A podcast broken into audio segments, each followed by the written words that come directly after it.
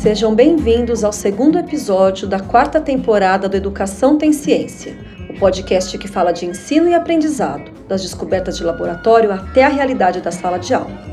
Essa é uma iniciativa da Rede CPE, a Rede Nacional de Ciência para a Educação, e meu nome é Ocimara Bauman.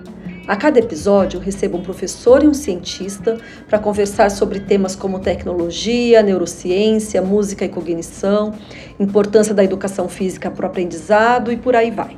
Neste episódio, vamos falar sobre fake news. Quem nunca recebeu uma fake news pelas redes sociais? Quantos de nós podem ter chegado a repassar essa notícia falsa, até mesmo sem se dar conta da falta de veracidade? Numa época em que basta um clique para que um fato ou um fake chegue a milhões de pessoas, o antigo boato recebeu novo nome e contorno. As fake news visam influenciar as crenças, manipular politicamente ou criar confusão em prol de interesses escusos, e chegam a milhões ao mesmo tempo. Um estudo do MIT que analisou notícias circulantes no Twitter entre 2006 e 2017, demonstrou que a chance de uma notícia falsa ser repassada é 70% maior do que a de notícias verdadeiras. E olha que isso foi antes da pandemia. A pesquisa do MIT mostrou ainda que as notícias falsas de cunho político foram replicadas três vezes mais do que as fake news a respeito de outros assuntos. No Brasil, 4 em cada 10 pessoas afirmam receber notícias falsas todos os dias. Os dados fazem parte de um levantamento feito pela Pointer Institute, escola de jornalismo e organização de pesquisas americana.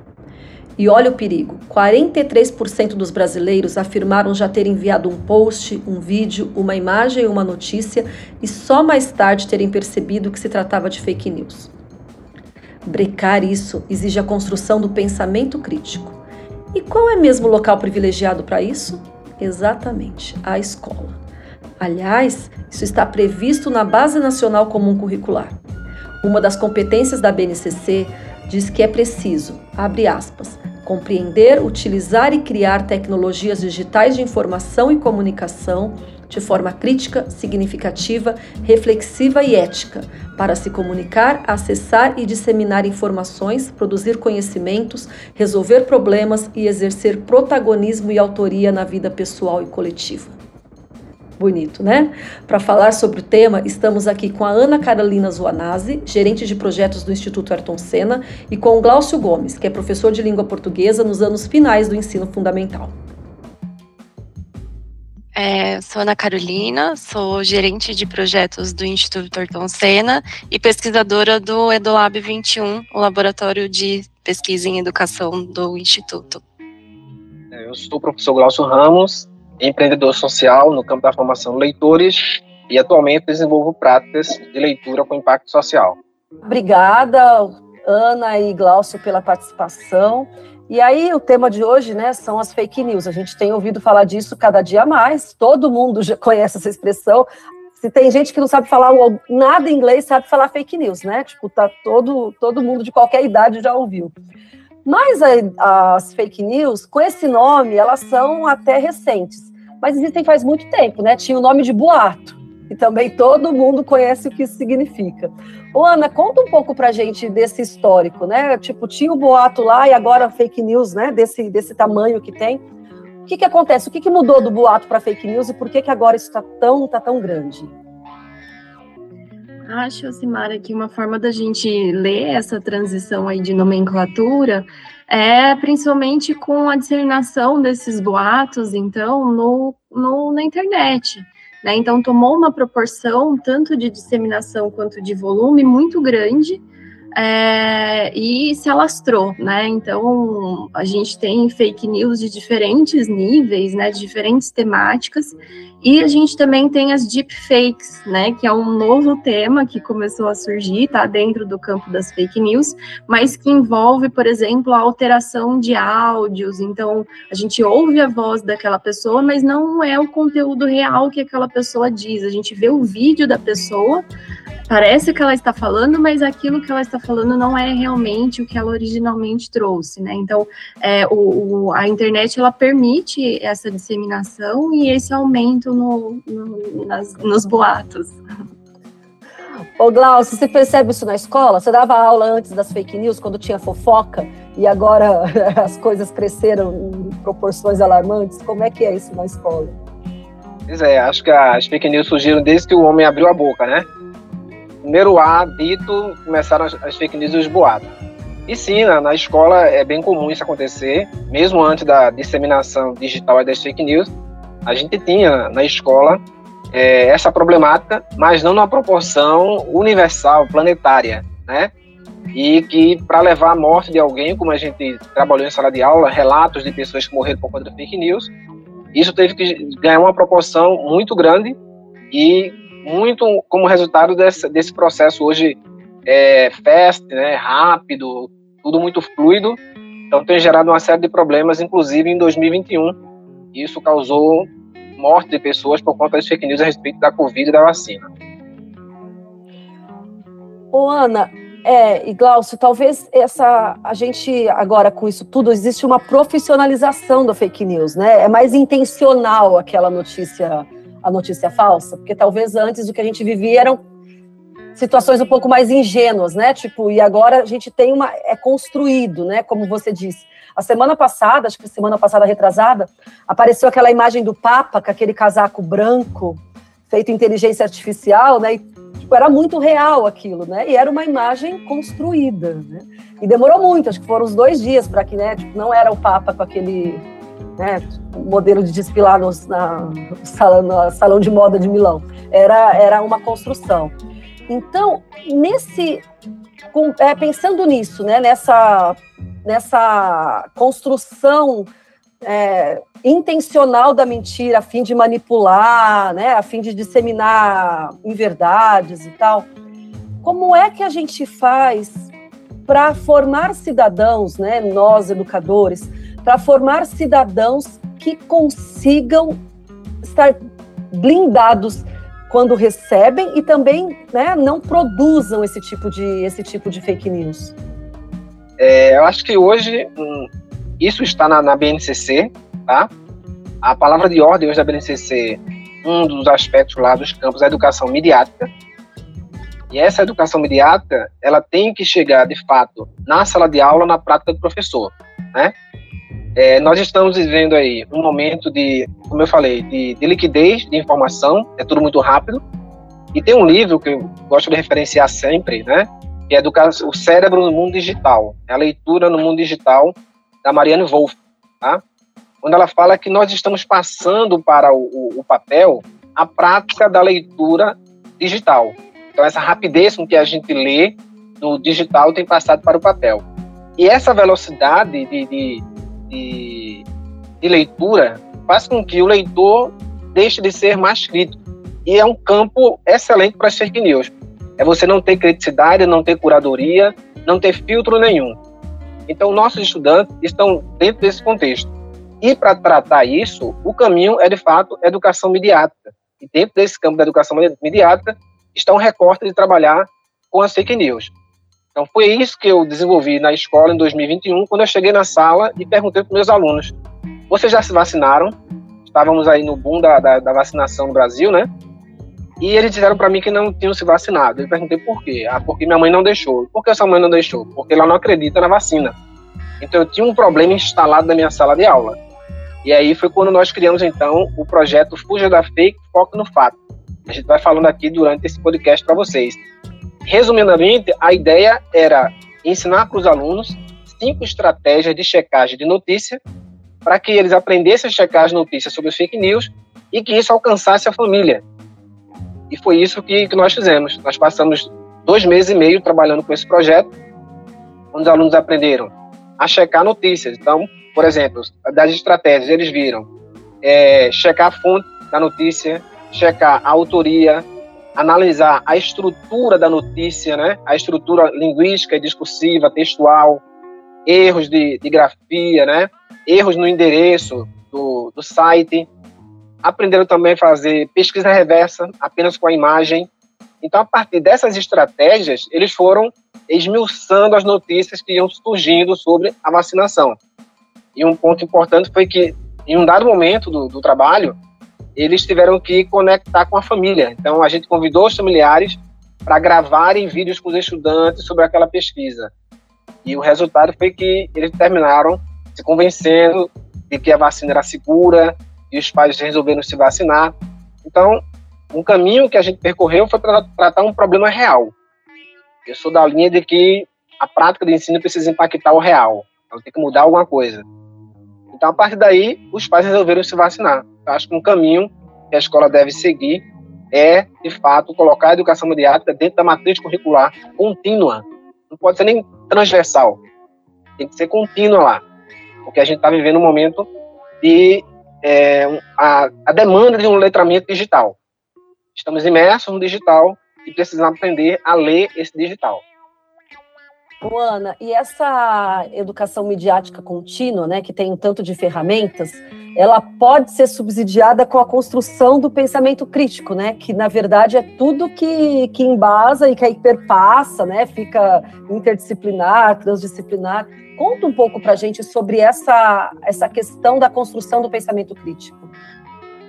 Perfeito, Simara. E ouvindo o Glaucio falar, eu fiquei pensando muito nisso, né? Tudo que ele está citando como cinco pontos e todas essas atividades, elas estão muito relacionadas ao pensamento crítico em si, né? Então, é, assim como a ascensão aí das fake news, dessa temática, felizmente também houve uma ascensão da temática do pensamento crítico aí como uma das possibilidades talvez a mais notória que a gente tem disponível hoje para o combate às fake news.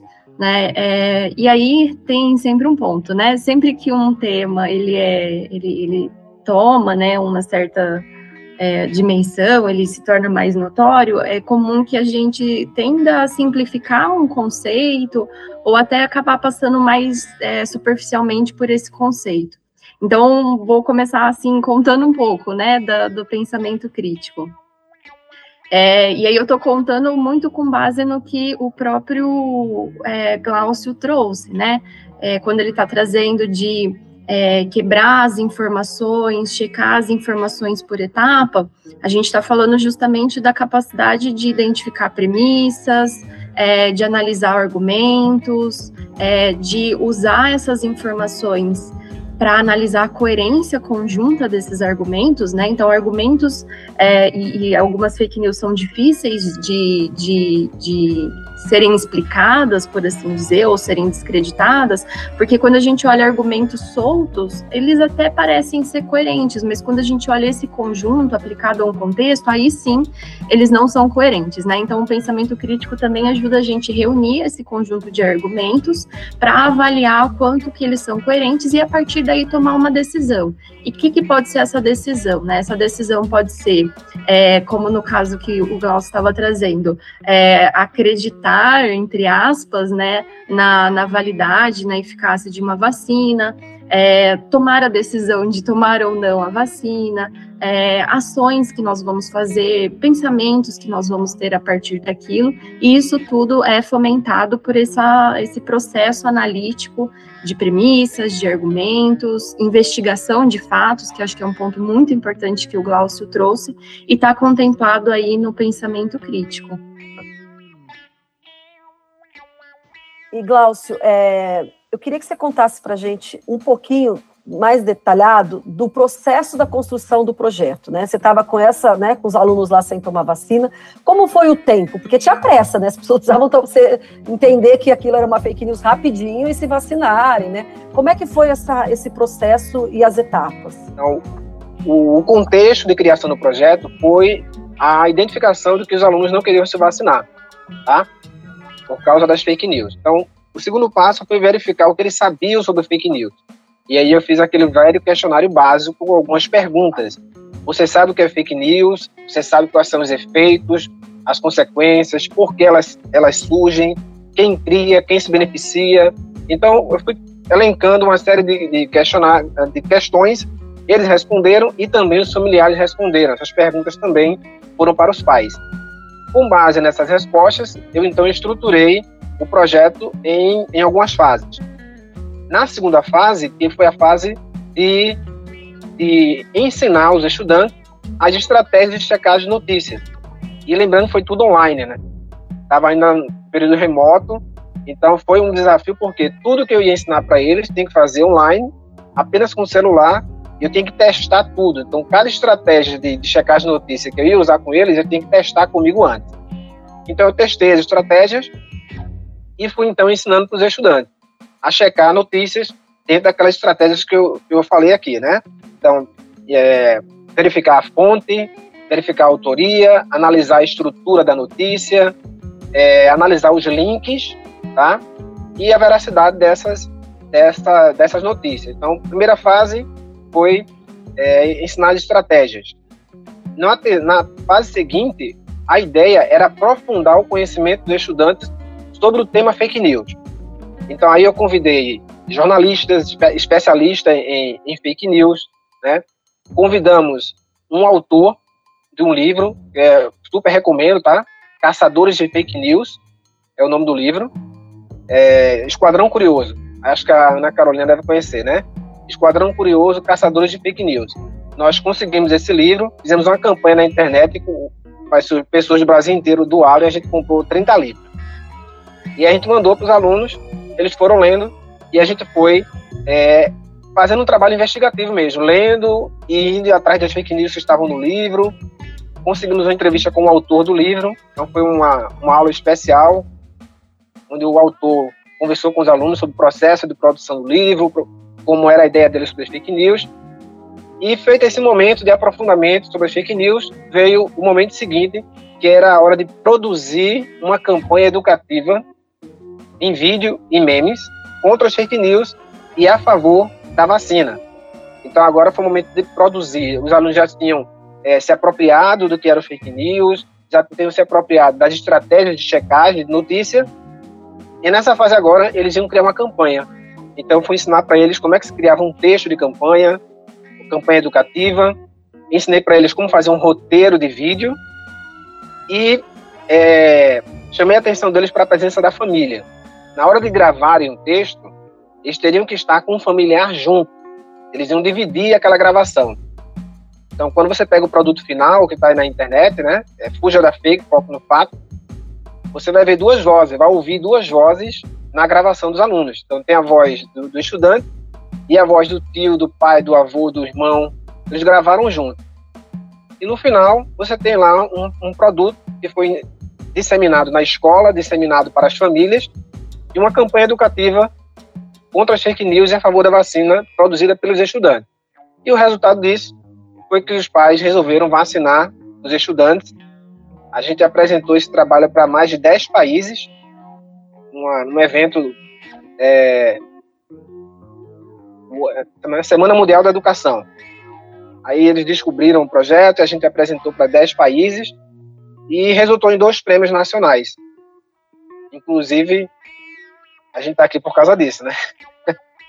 então, esse foi o projeto que teve essas fases e o, o, o, a cereja do bolo, de fato, foi ver famílias se vacinando e os estudantes também se vacinando por conta desse projeto.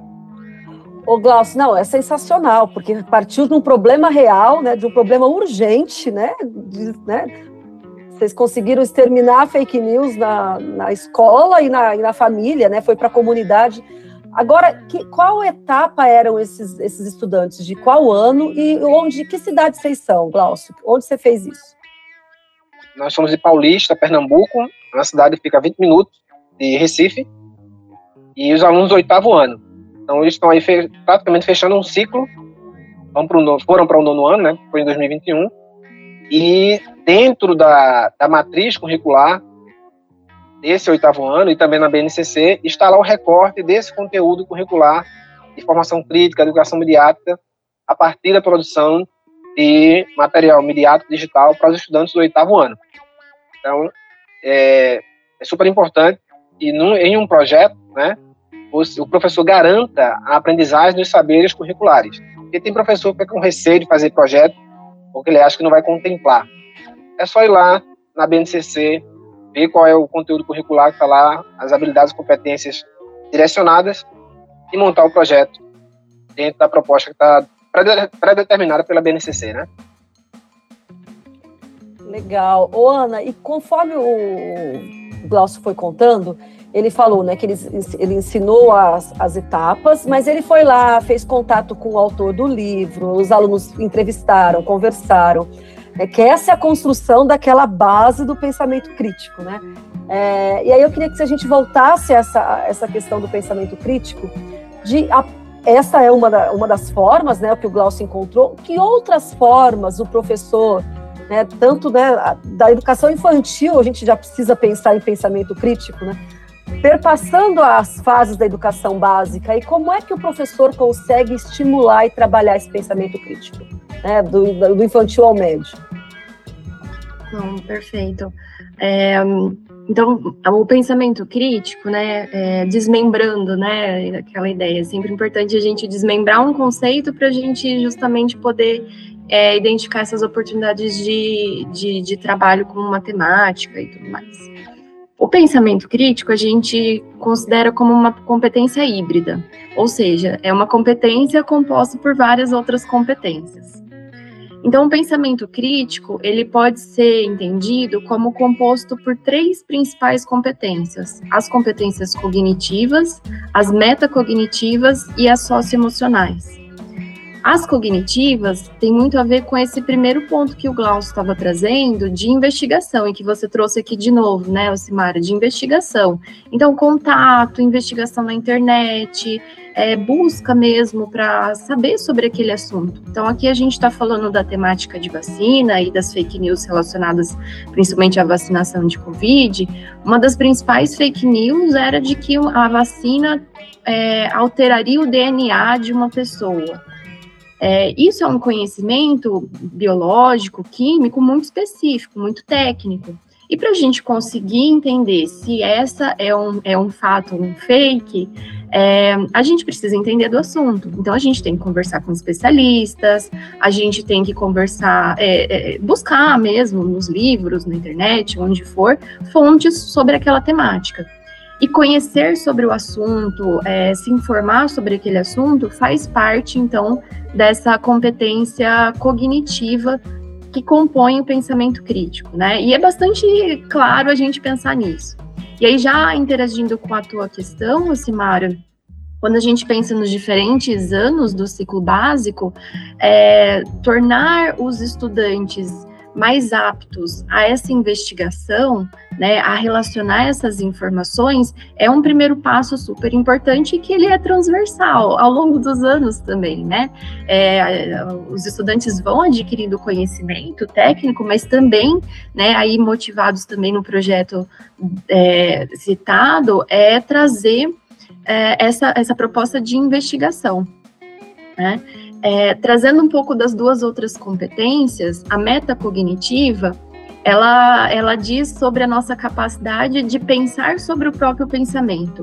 Ou seja, é como se a gente estivesse regulando as nossas estratégias. Se a gente está falando aqui de investigação, a metacognição ela atuaria como a gente fazer uma avaliação se aquela estratégia de investigação, se aquele caminho que a gente está percorrendo para se informar sobre matemática é a melhor forma que a gente está buscando, é a forma mais eficaz, é a forma que realmente está levando a gente a algum lugar. Então, isso tem muito a ver com eu ser capaz de mapear estratégias, né? Um pouco que o Glaucio estava falando, trazer esses elementos aí de, de estratégias mesmo e a gente ir se regulando ao longo do tempo. É, e, de novo, essa é um, uma competência que pode ser trabalhada em todos os anos, salvo a complexidade disso. Então, a nossa capacidade de pensar sobre o nosso pensamento, ela pode ser motivada, né, mais intencionalmente desenvolvida desde os primeiros anos do ciclo básico. E por fim, é, acho que um ponto bastante curioso, assim, que talvez seja pouco divulgado dentro da temática do pensamento crítico, são justamente as competências emocionais ou socioemocionais. Porque geralmente a gente pensa no pensamento crítico como um pensamento mais frio, mais lógico, analítico, mas as emoções, eu tenho certeza que o Glaucio vivenciou muito disso, as emoções ela têm um impacto direto nas fake news e no nosso, na nossa construção do pensamento crítico. Né? É, nós somos seres emocionais também, nós sentimos emoções o tempo todo. E as emoções, elas também têm uma ligação muito forte com as nossas crenças. É, crenças não no sentido apenas de eu acredito naquilo ou naquilo outro, mas também não eu gosto de acreditar naquilo, eu prefiro acreditar naquilo outro. Isso tem um componente emocional. E quando a gente fala de uma pessoa que acredita numa fake news, a gente está podendo, né, a gente pode fazer uma leitura de que talvez exista um componente emocional nessa crença, e esse componente emocional muitas vezes é um, é, se ele não é bem regulado, ele pode dificultar a quebra dessa crença numa fake news. Né? Então, as emoções, elas são aí como se fosse um termômetro para a gente trabalhar o pensamento crítico. Se a pessoa está muito, né, ali é, é, tentando defender com unhas e dentes uma opinião sem se atentar aos fatos, existe um componente emocional muito importante. E esse componente emocional, só, só fechando esse ponto, e também querendo ouvir muito o Glaucio sobre o componente emocional que ele vivenciou no projeto que ele citou, é, as emoções elas também podem ser um bom indicador, né, um indicador positivo do pensamento crítico, porque quando a gente está quando a gente fez todo esse trabalho de entender quais, quais são os conhecimentos relacionados àquela temática, então estudamos aquela temática, avaliamos, né, o nosso pensar sobre o pensar. As emoções, elas podem ser um motivador, um potencializador da gente poder se motivar. E aí, tomando licença, Glaucio, eu tenho certeza que quando você se deparou com essa resposta da sua turma, né, de que não, né, não posso me vacinar porque não acreditam na vacina, houve um componente emocional seu também, no seu pensamento crítico, que te motivou a criar esse projeto, que te motivou a engajar toda uma comunidade para você poder implementar esse projeto. Então, as emoções, elas funcionam tanto como um dificultador porque a pessoa fica ali tomado sem conseguir regular, mas também como um motivador, como aí no caso que o Glaucio estava trazendo. Mas quero ouvir, Glaucio, como que foi o componente emocional durante o teu projeto? Não, com certeza, viu, Ana? É... O componente emocional estava presente o tempo todo porque as pessoas estavam na iminência de morrerem por conta de, de uma ignorância, né? E o contexto que nós estávamos, o contexto sociopolítico, era complicadíssimo. Então, a aversão à vacina, ela só fazia aumentar, né? Porque a gente não tinha, não tinha uma, um canal de comunicação oficial, só havia mesmo a, a, a internet para comunicar as pessoas, né? Então, virou um, uma terra sem lei. E claro que as famílias foram vítimas de todo, de todo esse processo, né? mas a, a, a, não vacinação iria inviabilizar a presença dos estudantes lá, colocava a vida de todo mundo em risco. Então, com certeza, o que mobilizou foi um posicionamento é, profissional e humano, né? profissional e humano. Eu tinha o dever de, de tentar interferir de alguma forma naquele processo. Então, o projeto ele foi interdisciplinar, porque nós convidamos mais alguns professores para trabalhar conosco. Então, o professor de História trabalhou a guerra da vacina no Brasil. Então fez uma ponte entre a guerra da vacina e o contexto da época, que era o ano 2021, para discutir esse aspecto da, das notícias, dos boatos, né? O professor de ciências trabalhou com a, com a validade científica da vacina. Então, na sala de aula, ele trouxe a temática da vacina e trouxe informações, recortes, estudos para os estudantes verificarem a validade da, científica da vacina tá? E convidei o professor de matemática, porque no início do projeto, lembrei agora, na diagnose, os pais responderam um questionário, um, um Google Form. E esse Google Form gerou gráficos, que era sobre a, a credibilidade que eles davam à vacina. Então, esses gráficos, eles foram estudados pelo, pelos alunos a partir do professor de matemática. Então, ele trabalhou porcentagem, trabalhou todo esse estudo da, dos gráficos baseados no resultado da pesquisa que a gente fez com os alunos. Então, foi um trabalho interdisciplinar, essas três disciplinas, mais a minha da língua portuguesa. Essa construção que você, que você fez, Glaucio, mostra como é que a partir de um dado real, né, de um fato real, é possível construir um projeto sob diferentes ângulos, transdisciplinar, né, que as, as crianças e os estudantes aprendam tanto a, a importância da vacina como a fazer cálculo de porcentagem, né, tudo isso conectado. e envolveu essa expertise e envolveu naquela época, né, principalmente nesses últimos anos de Brasil, muita coragem, porque num momento político, né, da escola sem partido, que os estudantes eram motivados a levar, a filmar os professores falando qualquer coisa que fosse né, desconexo com o pensamento, né, pensamento predominante do, dos governantes, né? Exigiu os professores. É, eu imagino que deve ter sido difícil, ou Ana, não sei se você tem relatos, né? Porque os professores podem ter ficado um pouco acuados até, né? Como é que a gente bota a cara nesse momento que o estão dizendo que é só para ensinar contra as, as, disciplinas estritas, né? Tipo, tira história do currículo porque a história tem muito contexto. Né? Como é que como é que é isso? A gente ajuda os professores a, a, a estimular esse pensamento crítico, mas ao mesmo tempo os professores estavam cerceados, né?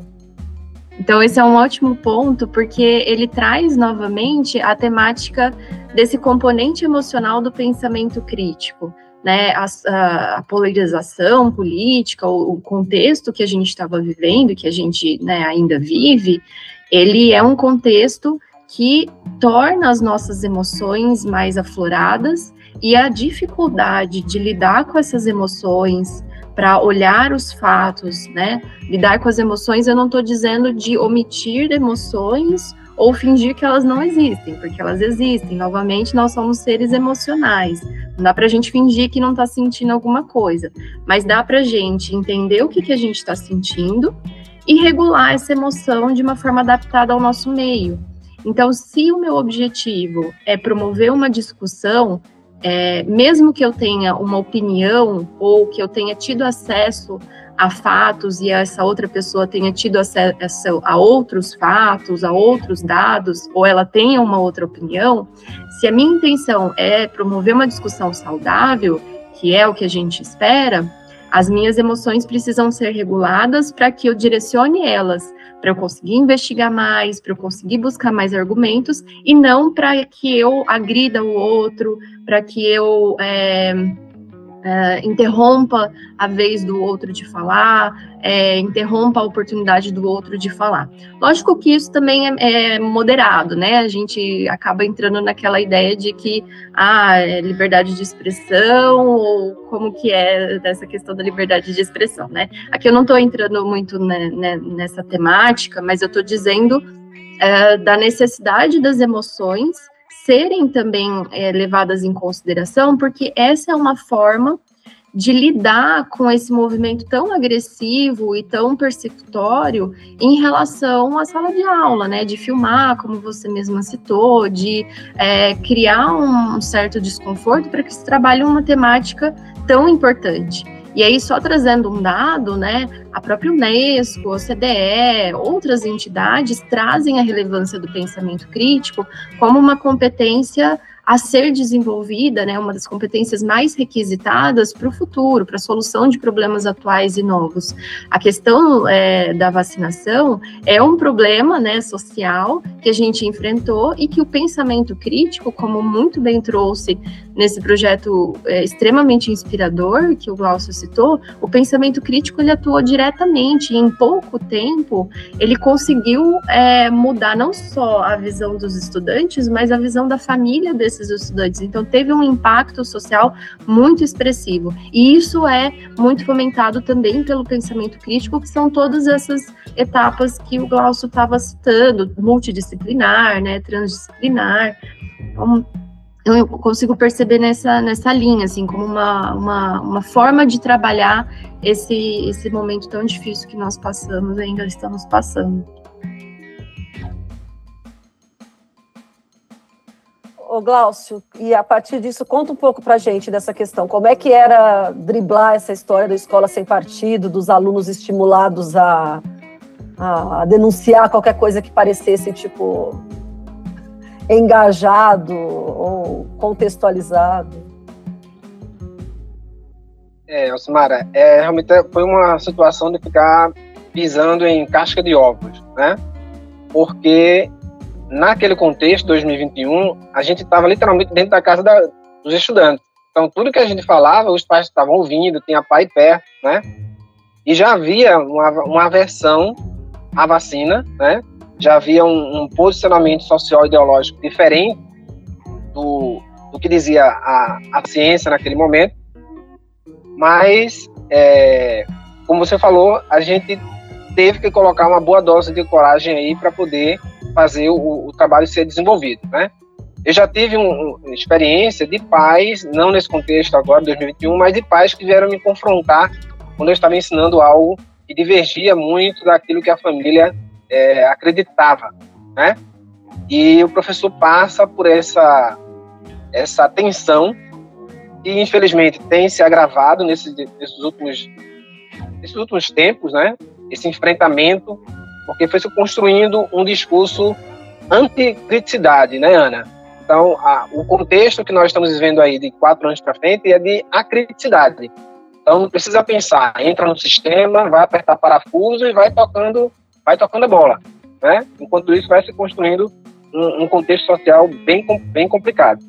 Então, naquele momento lá, 2021, a gente teve a aversão da, das famílias, né? Já era um exemplo claro dessa, dessa acriticidade. Então, eu não vou me vacinar porque eu não acredito, porque eu acredito em outra pessoa tal, e eu não vou me vacinar. E nós tivemos pessoas que, de fato, se vacinaram, pais e, e estudantes que se vacinaram, mas até hoje ainda tem aluno na escola que não se vacinou, porque o pai bateu o pé e, de jeito maneira, meu filho vai, vai se vacinar. Obviamente, a gente não vai conseguir mudar o mundo de uma vez, a gente está mudando aos poucos cabeças, né, para que as pessoas tenham uma autorreflexão, como a Ana falou aí, essa metacognição, né, é pensar o próprio, o próprio pensamento. É, frear os avanços das fake news não é tarefa fácil. Também não tem receita de bolo. Mas a conversa mostrou alguns caminhos interessantes, não? Glaucio nos contou como conseguiu estruturar um projeto a partir de um problema real envolvendo várias disciplinas. E o resultado, como vimos, foi rápido e efetivo. Pensamento crítico, educação midiática, transdisciplinaridade. Eis alguns dos ingredientes necessários para a formação de cidadãos que saibam discernir o que é um fake news. E com isso, não disseminem. A cada clique a menos naquele botãozinho de enviar do celular, uma vitória da educação que forma cidadãos críticos e éticos. Se você está gostando do nosso podcast, tem elogios, críticas ou sugestões, manda uma mensagem para gente no e-mail comunicação@cienciapareducação.org, tudo junto e sem acento. Para facilitar, também colocamos o endereço do e-mail nas notas deste episódio. Queremos ouvir a sua opinião. Você pode continuar acompanhando o trabalho da Rede CPE no site cienciapareducação.org e também no Facebook e no Instagram. É só buscar por Rede CPE. Educação Tem Ciência é uma iniciativa da Rede CPE, que tem como mantenedores o Instituto Ayrton Senna, o Instituto Dó de Pesquisa e Ensino e a Somos Educação. Apresentação, roteiro e produção, Ocimara Bauman. Produção e divulgação, Vanessa Brasil. Edição de som, Davi Mantea Helena e a trilha sonora por Victor Oliveira.